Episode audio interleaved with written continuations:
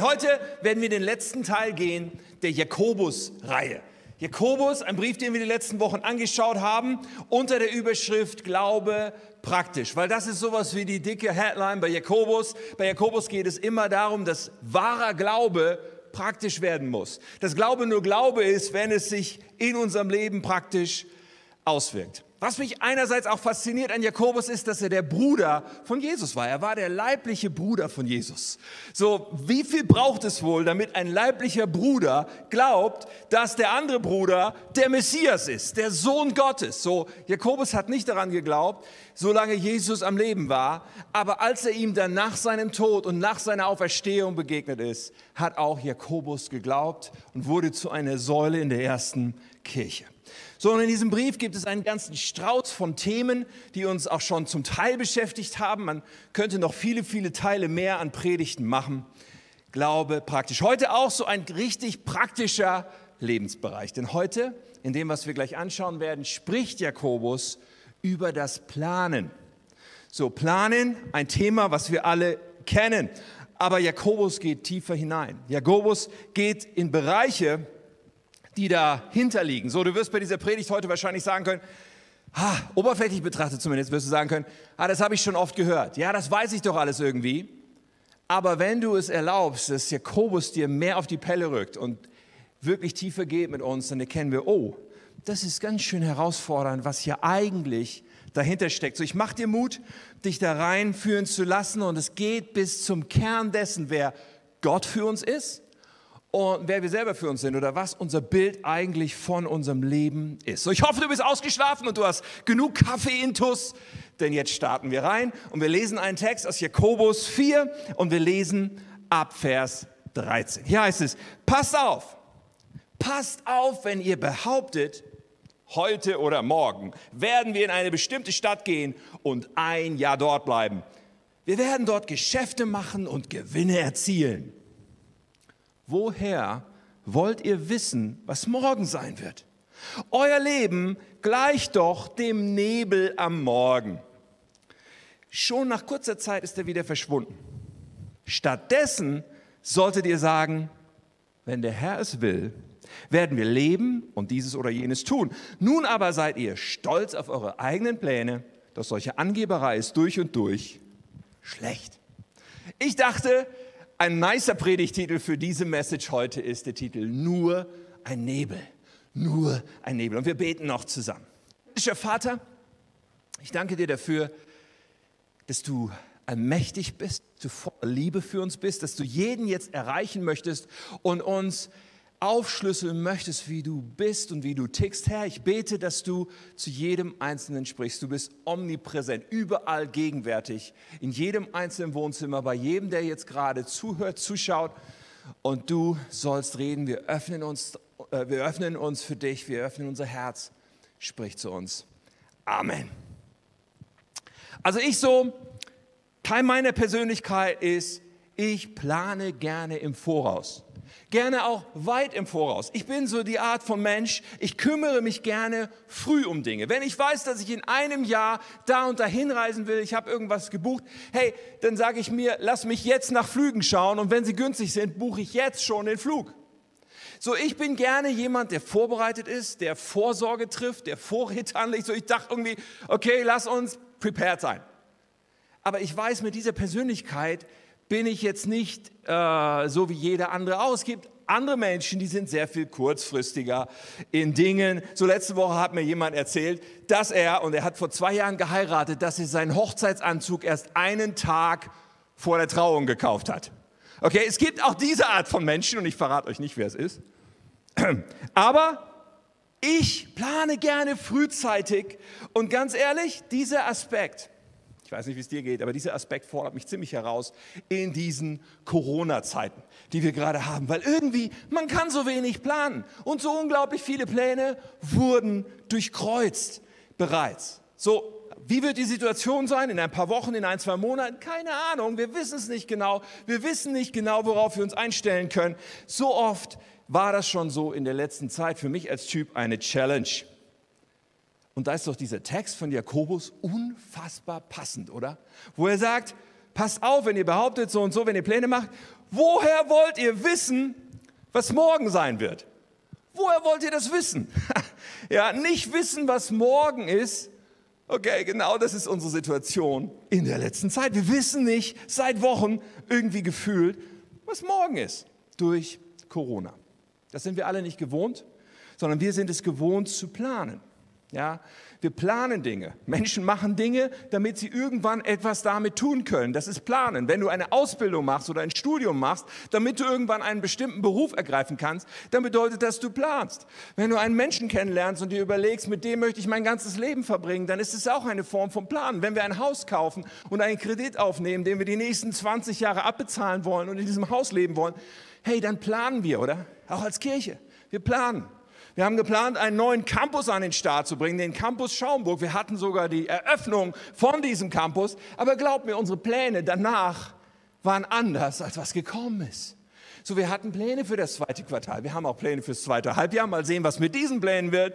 Wir planen gerne, aber alles Mögliche ist so nicht gekommen, wie wir geplant haben. Nun, was lernen wir daraus? Sollen wir jetzt sagen, ist es also verkehrt zu planen? Weil man weiß ja eh nicht, was morgen ist. Also am besten gar nicht erst planen. Ist das die Lehre aus Corona? Hör auf zu planen, leb in den Tag, jeden Tag neu. Ist das irgendwie die Lehre auch, die Jakobus uns rüberbringen will? Wir wissen ja eh nicht, was wird. Nun, ich glaube nicht so ganz. Jakobus geht es, glaube ich, auch am Ende um etwas anderes, um etwas tiefliegenderes. Ich glaube, dass nicht das Planen an sich schlecht ist. Nicht das Planen an sich ist verkehrt, sondern es gibt beim Planen, was wir tun sollten und was es gut ist zu tun, aber es gibt beim Planen so dieses Pass auf, was Jakobus hat. Dieses Pass auf, wenn du planst, pass auf etwas auf. Und Jakobus spricht dann darüber, dass wir darauf aufpassen sollen, Gott nicht einzubeziehen eventuell in unsere Pläne. Wie kommt das?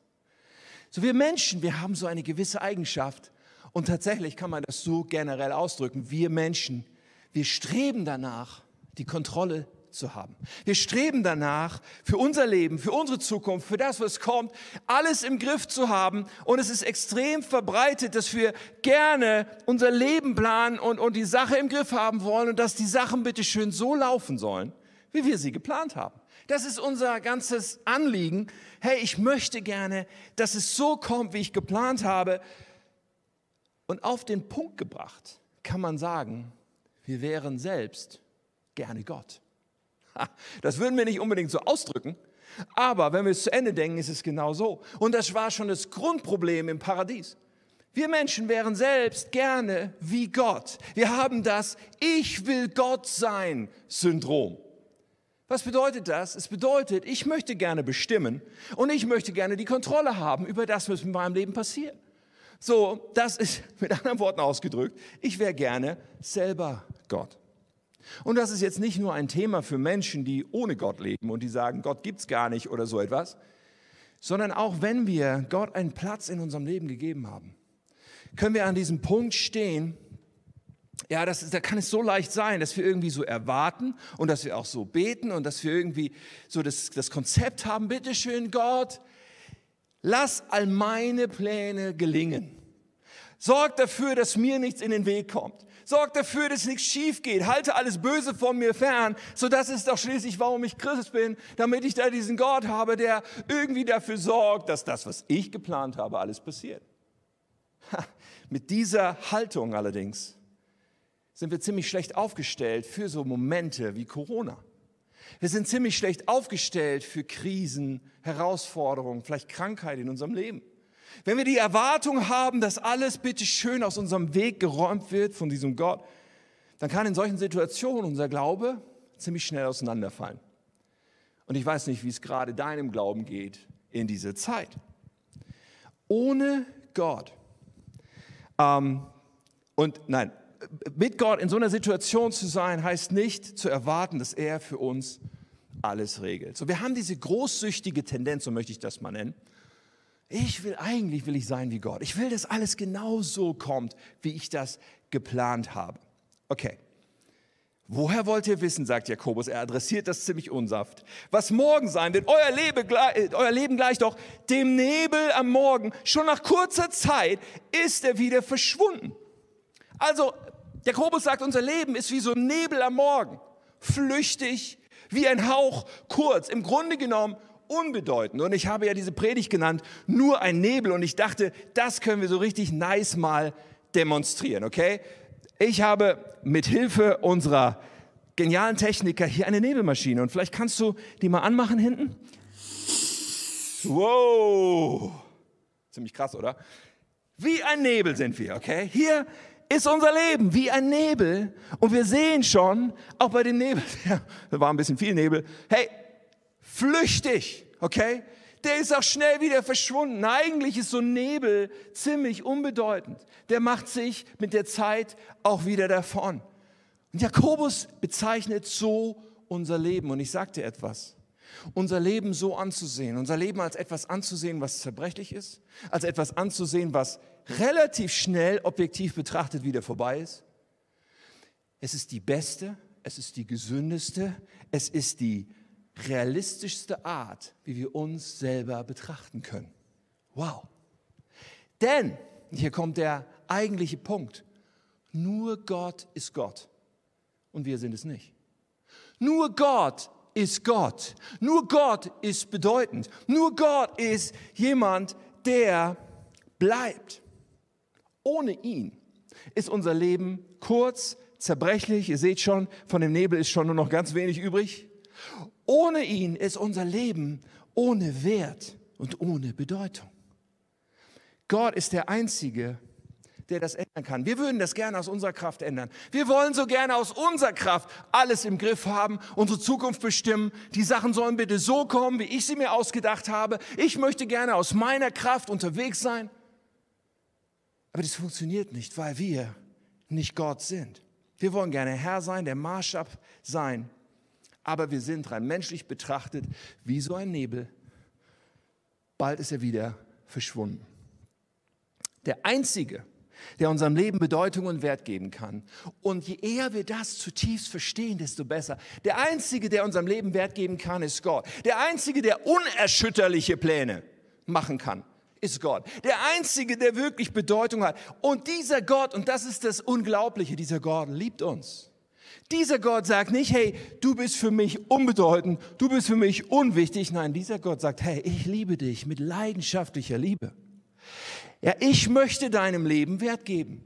Ich möchte deinem Leben Bedeutung geben. Aber er will es auf seine Art tun. Und das grundlegendste Problem steht im Weg, nämlich unser Ich will aber doch Gott sein Syndrom. Weil Gott gibt es nur einmal. Und dieser Gott teilt seinen Platz nicht mit uns. Solange wir immer noch auf dem Trip sind, Gott sein zu wollen, werden wir nicht erleben, wie er unser Leben prägen kann, in der Weise, wie er will. So objektiv, wir als seine Geschöpfe sind wie ein Nebel und siehe da, es ist kaum noch was davon übrig. Gott ist der, der bedeutsam ist. Nun, Jakobus redet über Pläne. Und er adressiert dabei dieses grundlegendste Problem, nämlich, dass wir selber gerne Gott wären, wenn wir es zu Ende denken. Und dass bitteschön alles nach unserem Plan und Willen laufen sollte. Und dann belegt er dieses grundlegendste Problem, was wir Menschen haben, mit einem Begriff. Mit einem Begriff, den wir uns unbedingt anschauen sollten, der biblisch gesehen sehr, sehr bedeutsam ist. Und wir schauen ihn uns an. In Jakobus 4, Vers 16 kommt er vor. Dann sagt er nämlich, nun aber seid ihr stolz auf eure Pläne. Seid ihr stolz auf eure Pläne, hier ist das Wort, doch solche Angeberei ist durch und durch schlecht. Er spricht also davon, dass unser Problem, ich will sagen wie Gott, mit anderen Worten, etwas ist, was er Stolz nennt. Man kann auch Hochmut benutzen als Wort, finden wir auch in Bibelübersetzung. Stolz, Hochmut, ein Begriff, der uns in der Bibel oft begegnet ziemlich oft und ziemlich wichtig begegnet, genauso wie das Gegenstück dazu, das Gegenteil davon. Das Gegenteil von Hochmut ist Demut. Auch dieses Wort kommt oft vor. Und erst zehn Verse vorher hat er, Jakobus, diesen Satz noch mit reingebracht, wo er in Jakobus 4, Vers 6 sagt, Gott stellt sich den Stolzen entgegen, den Demütigen aber schenkt er Gnade. So hier merken wir schon, da ist Bedeutung drin. Ja, wenn Gott sich den Stolzen entgegenstellt und den Demütigen Gnade schenkt. Und vielleicht hast du dich auch schon mal bei diesen Begriffen gefragt, was bedeutet das eigentlich ganz genau? Und wie kann ich eigentlich in meinem Leben erkennen, wo ich da stehe, ob ich stolz vielleicht bin, ob ich demütig bin? Wie ist es genau bei mir? Denn offenbar ist es für Gott ein gravierendes Thema. Ich weiß nicht, wie es dir geht, ob du gerne derjenige sein möchtest, dem Gott sich entgegenstellt, oder ob wir doch lieber diejenigen sein wollen, denen Gott Gnade schenkt. So offensichtlich ist das ein ziemlich wichtiges, gravierendes Thema. Worum geht es dabei? Und vielleicht muss ich da zuerst einmal sagen, dass die deutsche Sprache ein bisschen tricky dabei ist, weil sich der Begriff Stolz irgendwie entwickelt hat zu etwas, was ein bisschen andere Bedeutung hat. So Stolz und Hochmut werden nicht mehr unbedingt gleich definiert, obwohl sie biblische Synonyme sind. Aber wir in unserer Sprache, wir sagen solche Sachen wie ich bin stolz auf das und das, meinen aber damit nicht unbedingt das, was die Bibel mit Stolz meint. Wenn ich zum Beispiel sage, ich bin stolz auf meine Kinder, dann meine ich eigentlich damit, ich freue mich über meine Kinder, ich freue mich, dass sie gut drauf sind und so weiter. Ja, da, da, da muss noch nicht eine falsche Herzenshaltung dahinter stecken. Oder wenn ich sage, ich bin stolz, ja, ich sage das jetzt nicht, weil, aber wenn ich sage, ich bin stolz auf meinen Blumengarten, das sage ich nicht, weil ich habe nichts mit Blumengarten zu tun. Aber hey, dann sage ich vielleicht, ja, es war viel Arbeit und ich freue mich, dass es sich gelohnt hat. Aber irgendwie ist es noch nicht der Punkt, den die Bibel mit Stolz meint.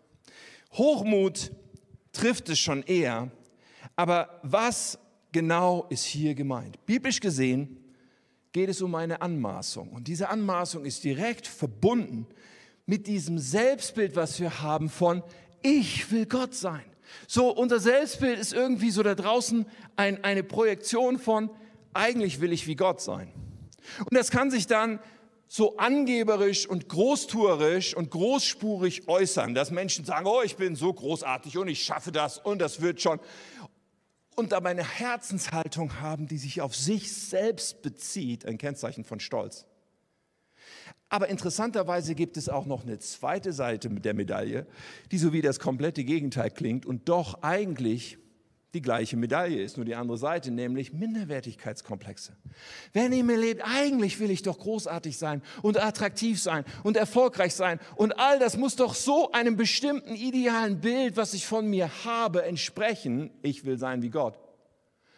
Aber dann irgendwie die Realität davon zu arg abweicht, dann kann ich ganz schön in Minderwertigkeitsgefühle fallen und doch ist der Mechanismus dahinter der gleiche. Und dieses Problem sitzt tief. Was bedeutet dieses projizierte Selbstbild, dieser Stolz, dieses eigentlich will ich sein wie Gott? Was bedeutet das dann in unserem Leben ganz praktisch, wenn wir zum Beispiel, na, wenn wir zum Beispiel Erfolg haben? Wenn Pläne gelingen, wenn also das, was wir uns vorgenommen haben, funktioniert, wenn es Lob gibt, wenn Leute uns zujubeln oder uns applaudieren, innerlich tief drin, ja, das ist eine andere Geschichte, welche Worte aus dem Mund kommen, aber innerlich tief drin ist es dann sowas wie, oh, ich habe es verdient. Ah, das habe ich gut gemacht.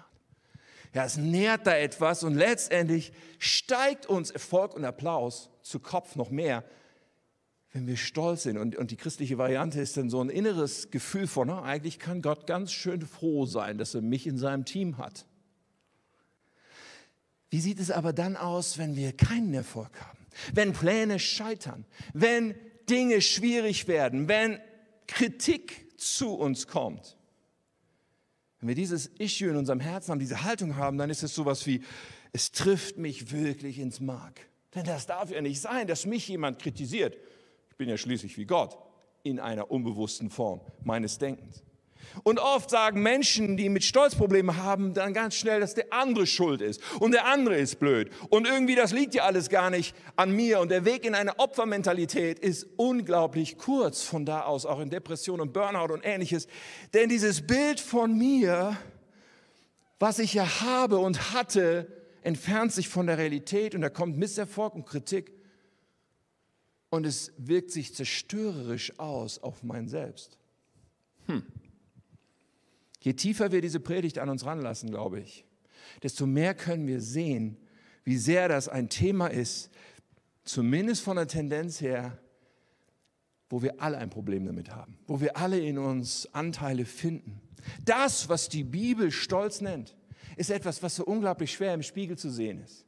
Das, was die Bibel Stolz nennt, ist nicht so leicht bei uns zu entdecken und doch hat es eine Verbindung zu so unglaublich vielen Denk- und Verhaltensweisen in unserem Leben.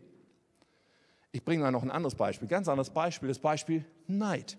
Wenn ich jemanden beneide, weil der hat so ein schönes Auto und ich hätte das auch gerne, oder der hat jetzt diesen Partner und ich hätte auch gern einen Partner, oder der hat dies oder jenes in seinem Leben, was ist eigentlich sozusagen der Nährboden für Neid?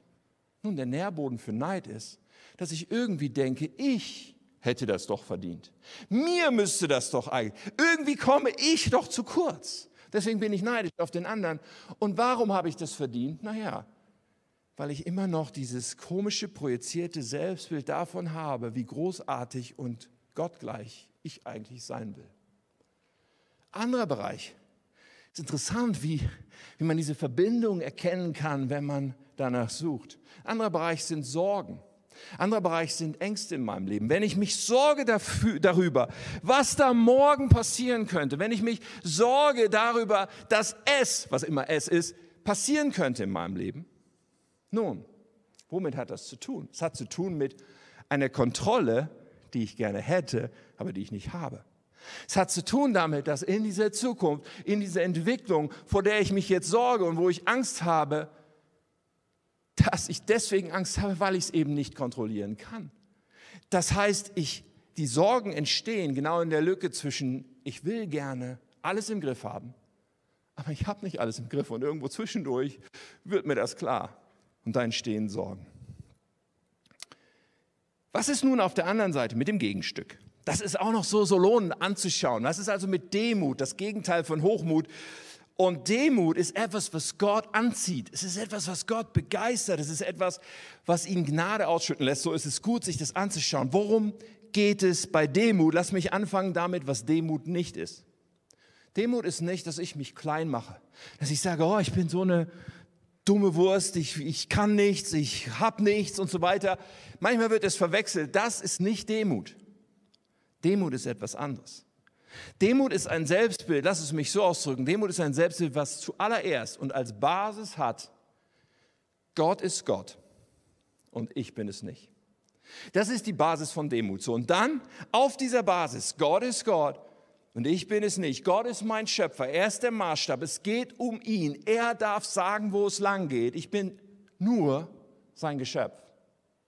Wenn das klar ist, auf dieser Basis, kann Gott dann ein gesundes Selbstbild malen in mir, kann dann Gott mir zeigen, wie er mich sieht, kann dann definieren und aufzeigen, welchen Wert er mir gibt und welche Sicht er von mir hat.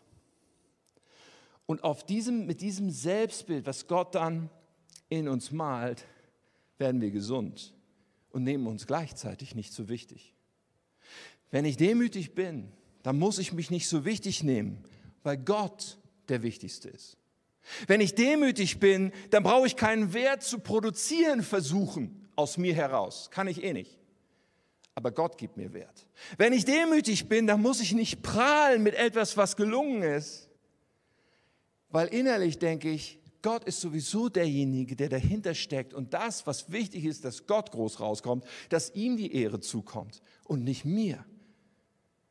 Was passiert, wenn ein demütiger Mensch Erfolg hat, wenn Pläne gelingen, wenn er Applaus bekommt, wenn er Lob bekommt, wenn er Anerkennung bekommt? Einem demütigen Menschen steigt das nicht zu Kopf. Der klopft sich nicht innerlich auf die Schulter, weil im Herzen, und wenn es passt, auch mit dem Mund, aber das ist eigentlich nicht das Entscheidende, im Herzen vor allen Dingen ist klar, die Ehre gebührt Gott dafür. Ich bin Gott dankbar, dass er mich begabt hat, dass er mir bestimmte Menschen über den Weg geschickt, bestimmte Umstände, dass er mein Leben so geführt hat, dass jetzt das dabei rauskommen konnte. Ein demütiger Mensch kanalisiert all diesen Erfolg und dieses Lob nicht, um sein eigenes Ego aufzubauen, sondern um innerlich zu sagen, Gott, alles ist von dir. Bei Paulus können wir das sehen und ich habe euch einen Vers mitgebracht, der das faszinierend illustriert, weil Paulus hat eine Menge Erfolg gehabt. Paulus hat eine Menge bewegt, also in christlichen Maßstäben, in Gemeinde, Baumaßstäben ist Paulus ja abgefahren als Held gar nicht zu überbieten, kann man sagen. Und was schreibt er? Römer 15, Vers 17. Er sagt, so habe ich Grund, mich über alles zu freuen, was Christus Jesus durch mich in meinem Dienst für Gott getan hat. Okay. Und jetzt geht's weiter. Er sagt, ich würde es nicht wagen, auf etwas anderes stolz zu sein, als auf Christus, der die anderen Völker durch mein Reden und Tun zu Gott geführt hat. Merkt ihr was? Hier ist ein Mensch, der sagen kann und dem dauernd gesagt wird, Paulus ist ja gewaltig und wie viele Gemeinden du gegründet hast und was du alles bewegt hast. Und er sagt, Christus durch mich. Ich würde es nicht wagen, stolz darauf zu sein, weil es ist doch Christus, der das gemacht hat. Was ist nun, wenn ein demütiger Mensch scheitert? Auch das passiert, wenn er Misserfolge erlebt, wenn Pläne nicht durchkommen, wenn es an irgendeiner Stelle Kritik, Gegenwind gibt. Wenn wir demütig sind, dann müssen wir nicht unser projiziertes Selbstbild jetzt verteidigen und polieren und irgendwie darum kämpfen, weil das gar nicht da ist. Wenn wir demütig sind, dann ist beim Scheitern und bei Kritik eine konstruktive Verarbeitung möglich. Dann können wir sagen, okay, was gibt es hier für mich zu lernen? Zum einen. Aber dann können wir auch sagen, okay, und was sind die Sachen, die ich einfach an Gott innerlich auch weiterleite? Und sage, okay, das hat nicht funktioniert, Herr, du weißt, wofür es gut ist und ich bleibe mit dir unterwegs. Und wir können innerlich diese Gewissheit haben, mein Gott ist bei mir. Er verlässt mich nicht. Mein Leben ist in Gottes Hand. Mein Leben ist sowieso definiert durch ihn. Mein Leben bekommt Wert durch ihn, nicht durch meinen Erfolg. Wir können konstruktiv umgehen mit solchen Zeiten und Situationen. Jakobus sagt, stattdessen solltet ihr sagen, wenn der Herr es will, werden wir leben und dieses oder jenes tun. So, wenn der Herr es will, dann werden wir leben. Das kann man auch zu so einer frommen Floskel verkommen lassen, aber der, der Kern dahinter, dieses Bewusstsein von, ja, ich mache Pläne, ja, und ich bin mit Gott unterwegs und ja, mal sehen, was passiert. Das ist Gott überlassen, weil er ist der souveräne, allmächtige Gott. Wenn er will, dass die Pläne gelingen, werden sie gelingen, aber dann gehört ihm die Ehre. Und wenn er was anderes geplant hat, auch cool. Ich bin ja in seiner Hand. Was für eine andere Haltung, die der demütige Mensch hat. Übrigens, der demütige Mensch beneidet andere nicht. Er kann sich von Herzen mitfreuen. Der demütige, also Demut ist das beste Mittel gegen Sorgen und Ängste. Wenn du demütig bist, brauchst du dir keine Sorgen mehr zu machen, weil du hast klar gemacht, mein Leben ist in Gottes Hand. Warum soll ich mich noch sorgen? Mein Leben ist beim Allmächtigen gut aufgehoben. Warum soll ich mich sorgen? Er kann alles machen und er kann, ja, er wird mir auch durch schwere Zeiten begleiten, wenn die angesagt sind. Wenn ich sterbe, bin ich bei ihm. Wovor sollte ich noch Angst haben? So kann ein demütiger Mensch denken und reden. Wie tief, ist meine Frage an dich heute, wie tief darf diese Message an uns ran? Denn dieses Gott sein wollen, wie ich es genannt habe, dieses Ich will die Kontrolle haben, ich beziehe eigentlich meine tiefe Motivation daraus, dass es um mich geht. Auch das ist untrennbar damit verbunden. Wie tief darf diese Message an uns ran? Dieses Problem haben wir nämlich alle. Es ist der Kern dessen, was die Trennung des Menschen von Gott ausmacht. Dass der Mensch unabhängig sein möchte.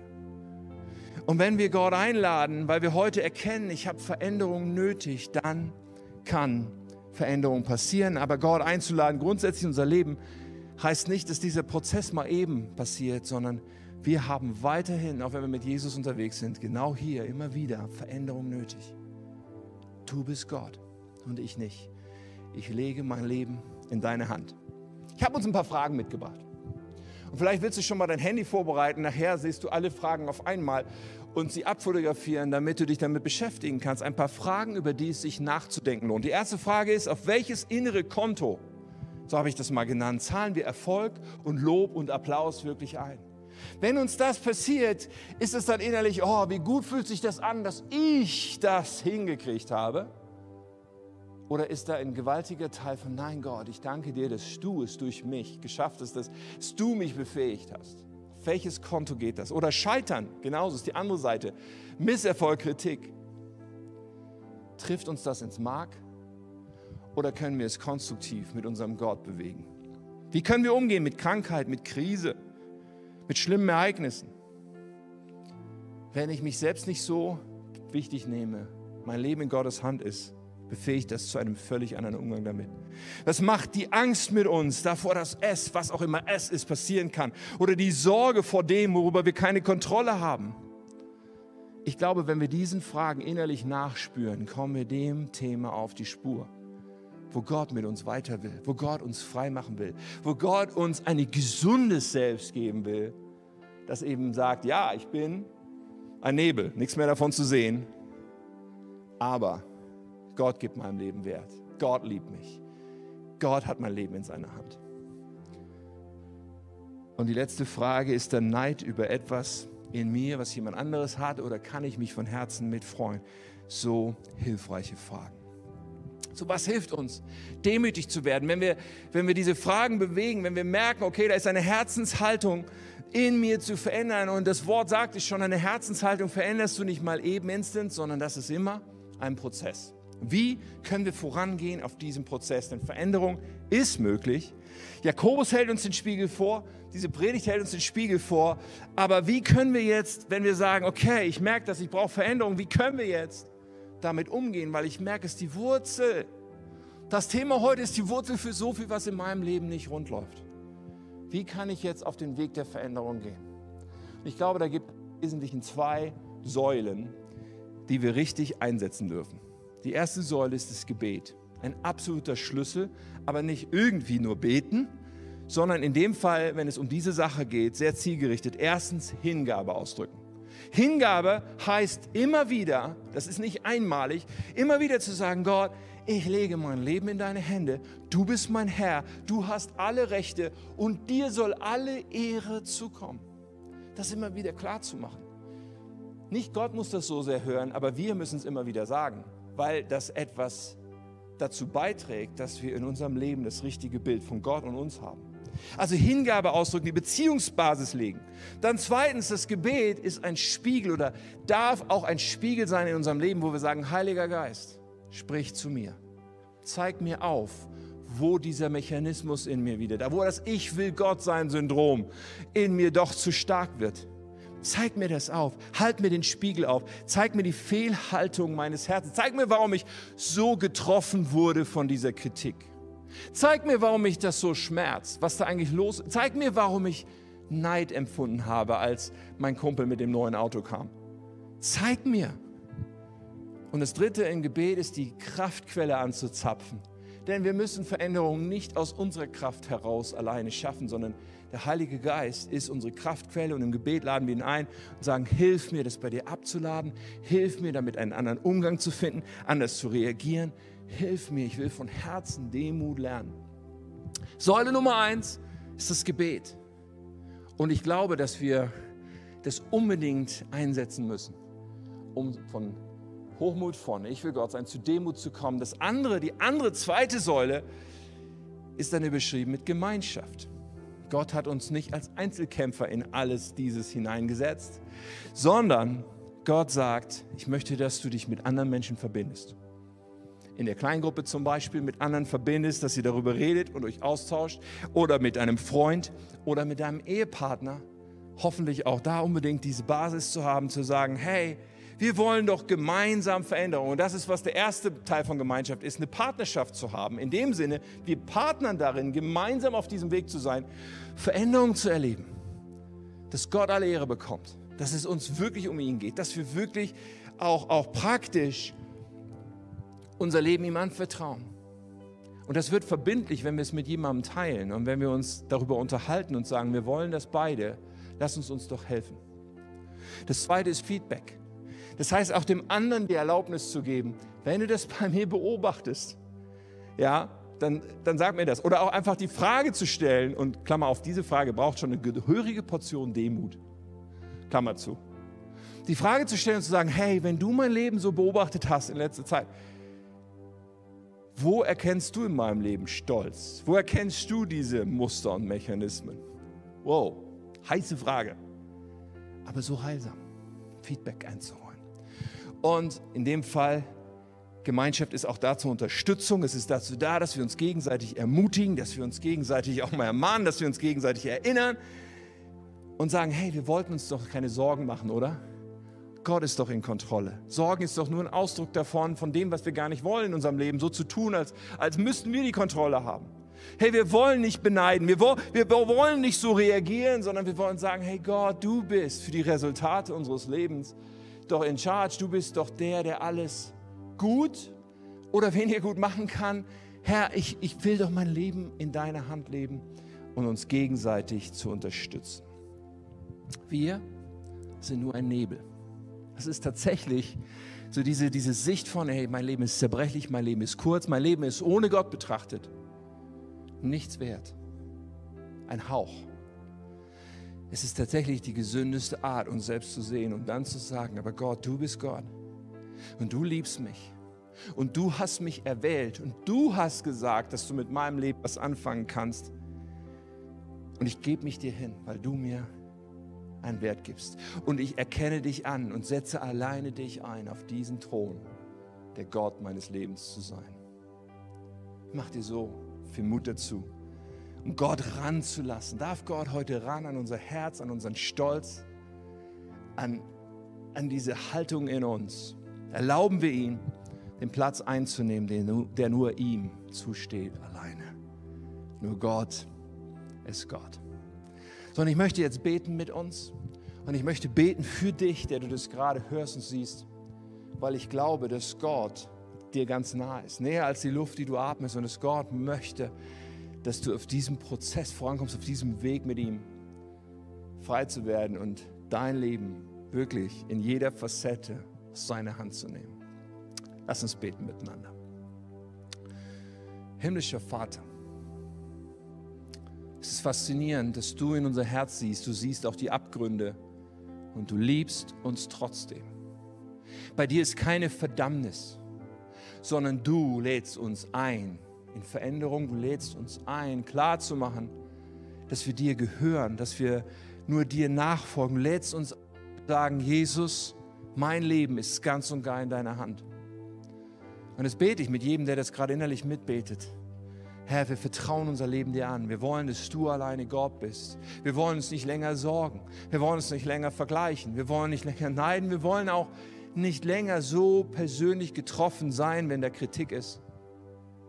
Weil wir eins verstehen, unser Leben ist in der Hand. Und entscheidend ist, dass du die Ehre bekommst für Erfolg.